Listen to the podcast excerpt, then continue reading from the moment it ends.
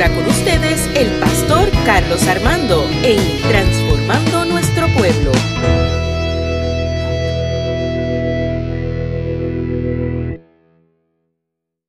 Eh, el tema de esta mañana es cuando pensamos que Jesús ha llegado tarde y se encuentra en el Evangelio de Juan, capítulo 11, del 20 al 23, y lo voy a leer en el nombre del Padre, del Hijo y del Espíritu Santo.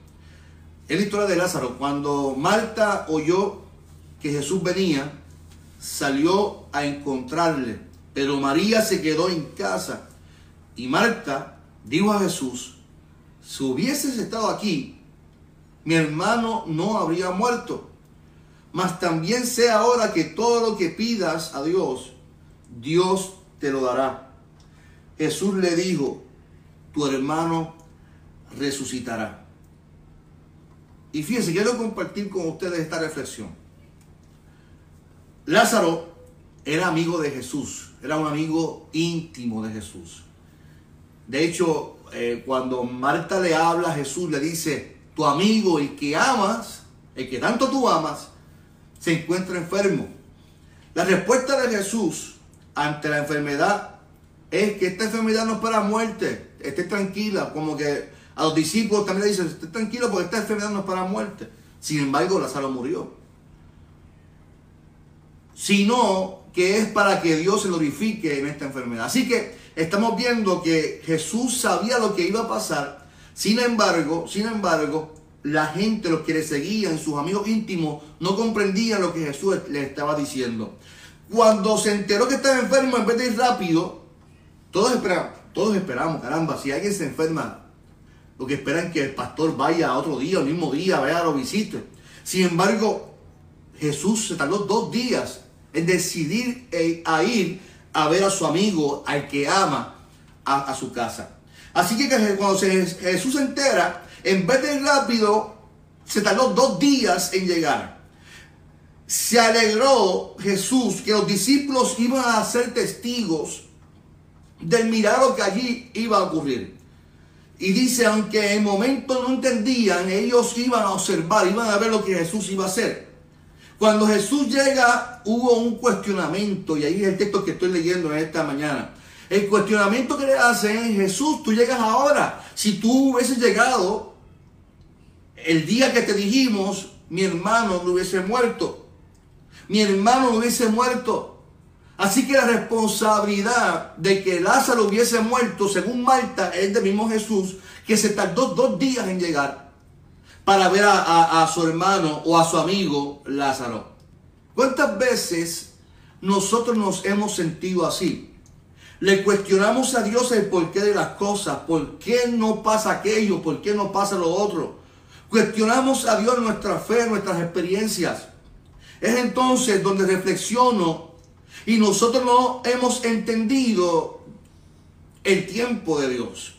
Y el, nuestro no es el mismo. Así que el tiempo de Dios y el tiempo nuestro no es el mismo. No hemos comprendido todavía eso porque pensamos que Dios tiene que funcionar o Dios tiene que trabajar en torno a nuestro tiempo. Y no es así.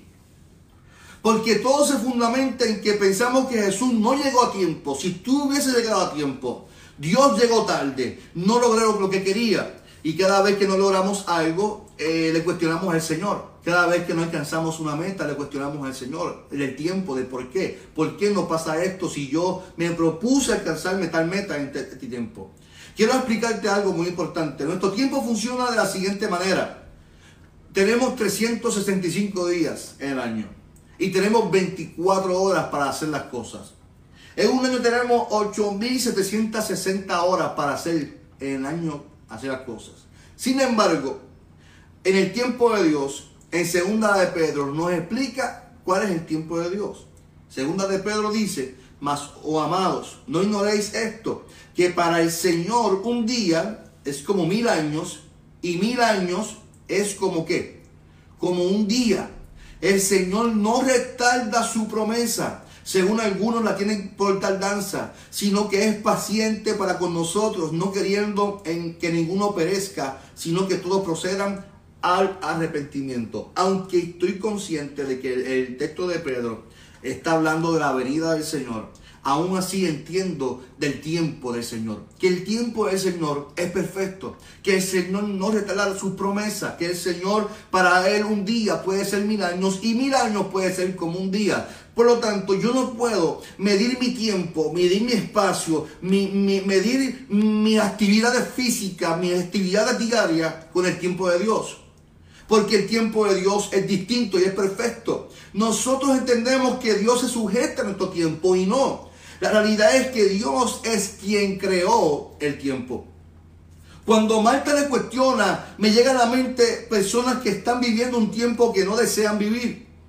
Sé, que este tiempo eh, eh, eh, es un tiempo difícil y por lo tanto no queremos vivir, no queremos estar en nuestras casas, queremos seguir laborando, queremos, nosotros deseamos seguir nuestra vida normal. Pero en este tiempo nos ha tocado vivir un tiempo tan duro, tan difícil, donde estamos haciendo un servicio porque no podemos ir para la iglesia, donde tenemos que trabajar de nuestras casas, donde no podemos ir a abrazar a nuestros familiares.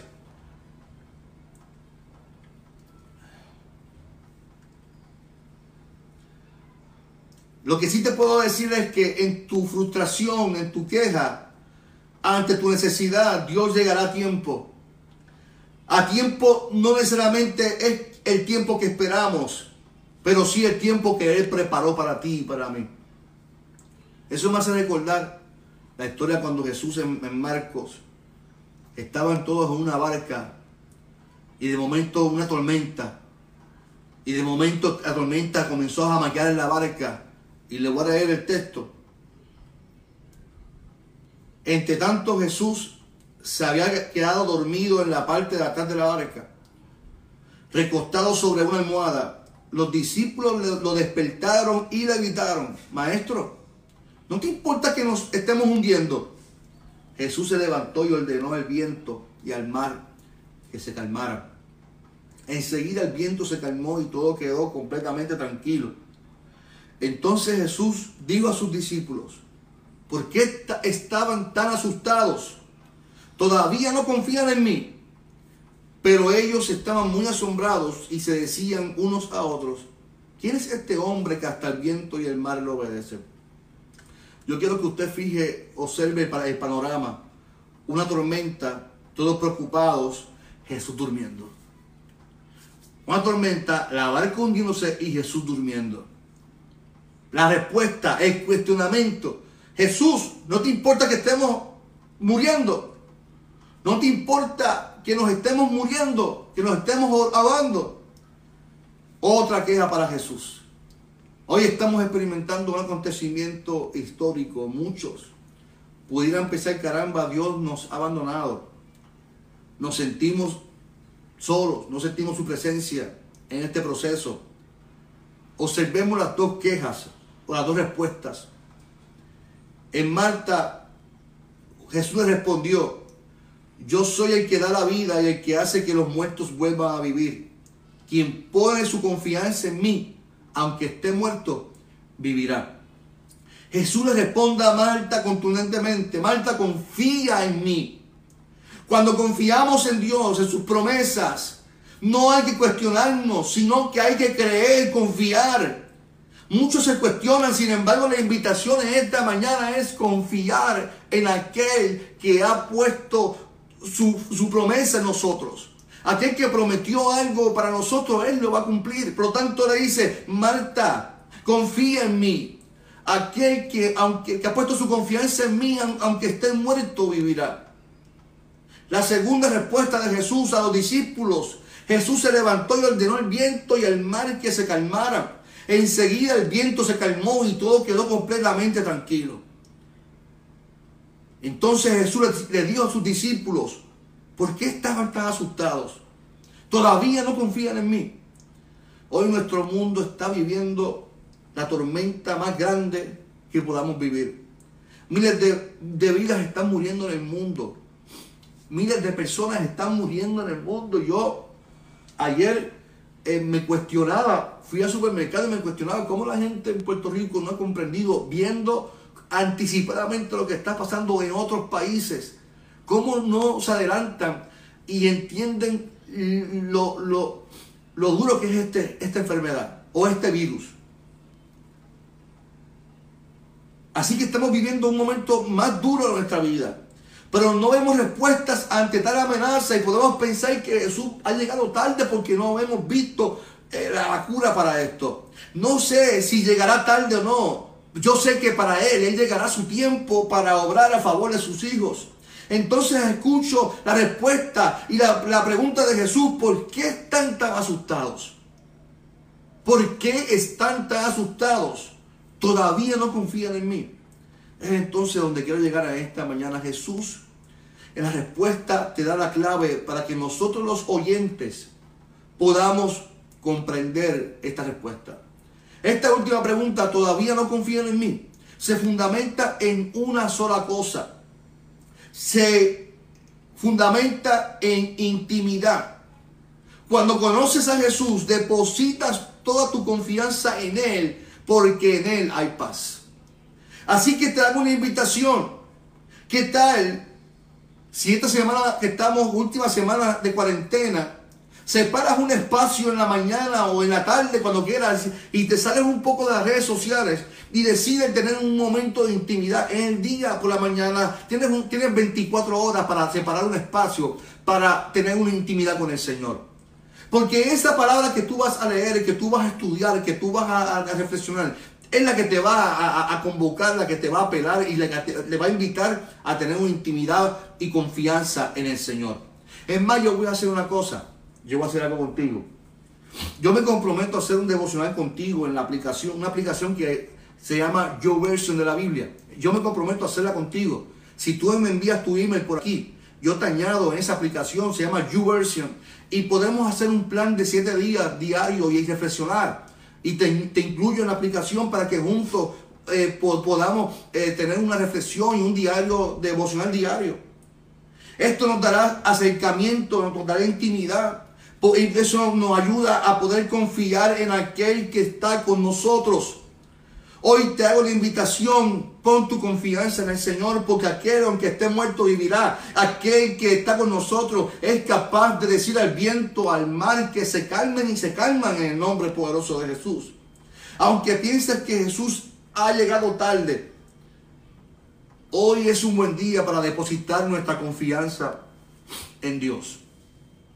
Hoy es un buen día para depositar nuestra confianza en Dios. No le cuestionemos al Señor. Confiemos en sus promesas. Confiemos en Él. Tengamos intimidad. Este proceso, acerquémonos más al Señor. Le, leamos la, Biblia. Tengamos eh, lectura. tengamos devocional. Tengamos un momento de intimidad. Para poder comprender que lo que estamos viviendo es un momento para ver su gloria en nuestras vidas. ¿Cuántos lo creen conmigo en esta mañana? Vamos a ver, ¿cuántos quieren ver su gloria en esta hora? Yo quiero ver su gloria en esta mañana. Quiero ver su gloria. Cuando termine este proceso, los hijos y las hijas de Dios que nos mantenemos fieles Señor, vamos a ver su gloria. Esto, esto no es para que nos lamentemos, esto es para que veamos la gloria poderosa del Señor. Así que yo te invito en esta mañana que nos acerquemos al Señor, que nos acerquemos a aquel que nos invita y que está con nosotros y que pensamos que está durmiendo ante la tormenta que estamos viviendo pero Jesús nos dice, cálmense, confíen en mí, porque yo le, digo al mar, le digo a los vientos que se calmen, ellos me obedecen. Yo le puedo decir a todo esto que se tranquilice y se tranquiliza en el nombre del Señor. Ese es el Dios que está contigo y está conmigo. Y hoy es un buen día para rendirnos ante el Señor. Hoy es un buen día para rendirnos ante el Señor. Como decía ese primer cántico que cantamos.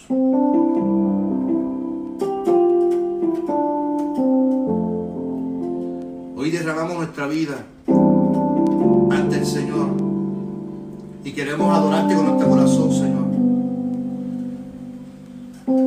Queremos escuchar tu voz en esta mañana, Señor.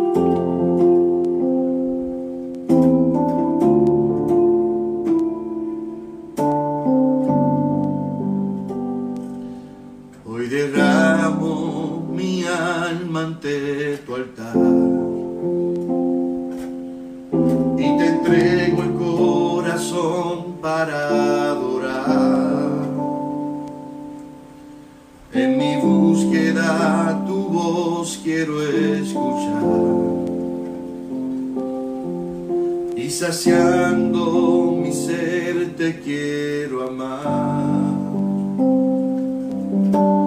Como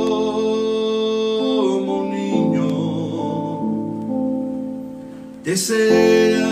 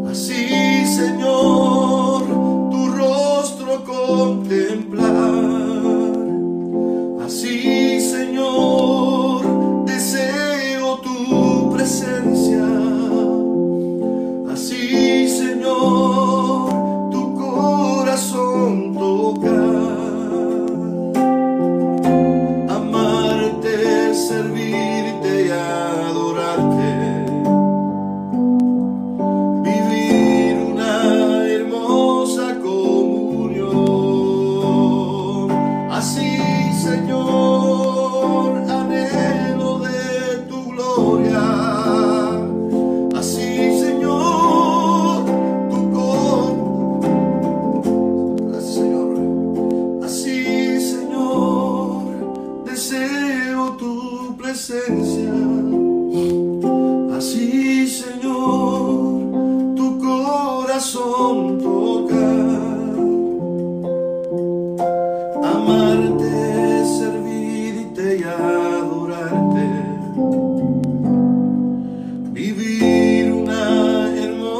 Comunión. Así, Señor. Ahí donde estás, te pido que pongas tu mano en el corazón. Señor, estoy ante tu presencia y anhelo más de ti, Señor. Ante este proceso que estamos viviendo, donde sentimos que estamos solos y solas, tú nos haces la pregunta, ¿no has aprendido a confiar en mí? Marta, confía en mí. Aquel que aunque esté muerto va a vivir. Aquel que ha puesto su confianza en mi Padre. Maestro, nos sentimos que nos estamos